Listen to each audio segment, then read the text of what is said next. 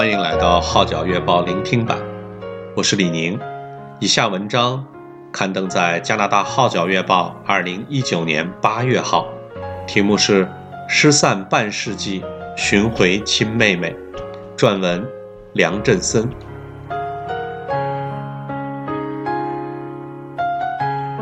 二零一八年的复活节是我一生难忘的大日子。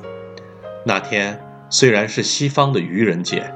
但我一点不觉得上天在捉弄我，相反，我认定是神对我原生家庭的莫大祝福，因为我们寻回了失散超过半世纪的亲妹妹。顿时间，激动之情、感恩的泪按捺不住，心中立即涌现一节金句：在人不能，在神凡事都能。话说几十年前，爸爸在乡间迎娶妈妈之后，就到香港谋生，并与另一位女士同居，生下好几个子女。得知实情的妈妈感到心灰意冷，解放后就只身前来香港打工。岂料在祖母病危时，爸爸竟恳求妈妈回去照顾祖母，之后便生下了子子和我。祖母离世后，爸爸故态复萌，置我们于不顾。不久，妈妈发现再度怀孕。她虽然是个文盲，但知道生命可贵，决定不堕胎。此事，邻居游说妈妈把婴孩生下来，表示可以为她物色收养的人家。果然，找到一名打住家工的自梳女。表示愿意领养一个孩子，结果就在妹妹出生的第七天，她就从妈妈手中被抱走了。自梳女计划带妹妹返家乡顺德抚养，所以妈妈在她再次来访，说替妹妹领取出生证明时，机灵的妈妈便把出生纸和疫苗纸的存根留了下来。自回乡之后，自梳女本想将女婴转送给膝下无孩的弟弟和弟媳，但由于他们重男轻女，坚决不要女孩，并威胁说要把妹妹丢弃街头。自梳女的另一名弟弟虽已育有一对儿女，却坚持把妹妹收养下来。自此，自梳女就成了妹妹的姑妈。妈妈从来没有忘记这个女儿，经常在我们面前提起她，并且一直以为她仍在香港，不时还致电自梳女，问及女儿近况，好让自己心安。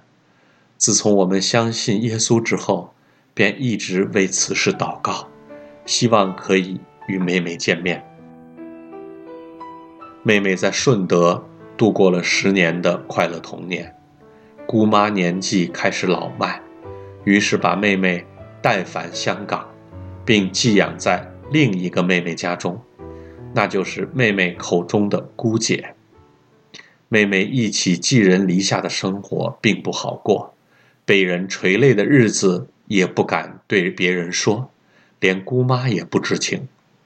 姑姐有好几个儿女，都自称是基督徒，也对妹妹不好。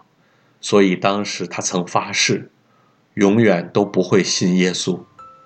及至妹妹中学毕业，出来工作后，就想尽快脱离那个环境，希望组织自己的家庭。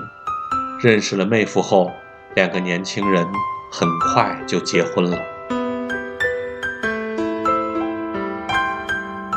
当子子结婚的时候，就致电给自梳女。希望妹妹可以出席她的婚礼，自梳女居然托词虚构，说妹妹已结婚生子，并移民外国。我们经常为妹妹祷告，希望神的祝福降临，让她有一个爱护自己的丈夫和美满的家庭。妈妈十多年前中风住院，期间子子探望时，无意跟隔壁一位病友攀谈。发现她的娘家就是聘用妹妹姑妈的雇主。细谈之后，得知自淑女早已离世，而且再没有联络其家人。那个时候，子兹闻言几乎崩溃。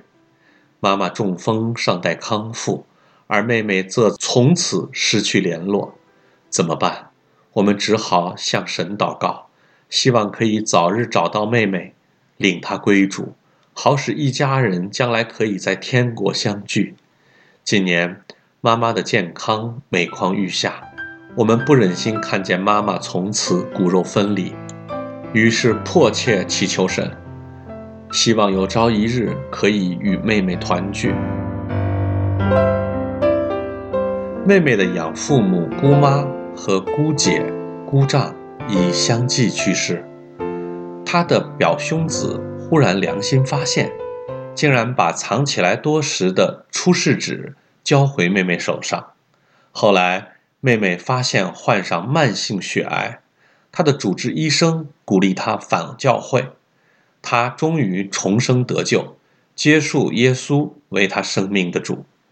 由于他曾承诺过，在他们有生之年不会寻回亲生父母，现在所有长辈都已过世，所以他向神祷告，并展开寻亲行动。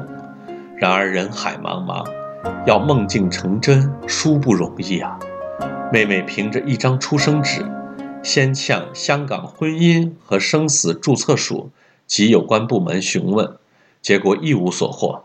当时妹妹非常难过，最后来到香港红十字会核查，他们要求妹妹必须准确提供父母的年岁。庆幸她猜中了妈妈的年龄。感恩的是，一直与妈妈同住的子子不断有更新选民资料。即使搬了家，妈妈的地址都在登记名册内。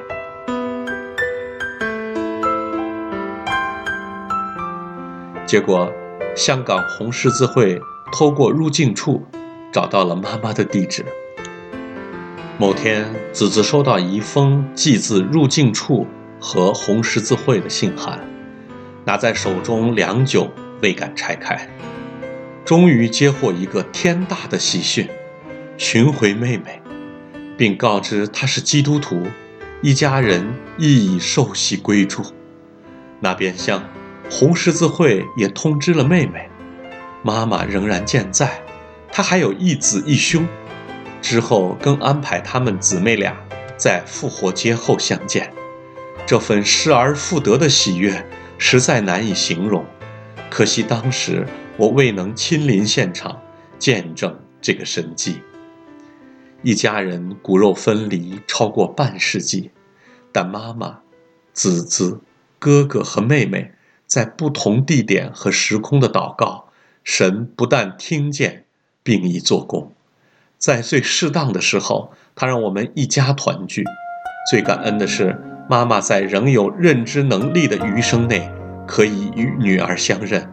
妹妹也体谅妈妈当年将她交给别人抚养的苦衷。心中不再怨恨。去年十一月，我带同太太回港，与妹妹一家见面，彼此数算神恩，能够寻回失散了五十多年的妹妹，除了感恩还是感恩。我们确实经历到，他就是那位听祷告、独行其事的真神。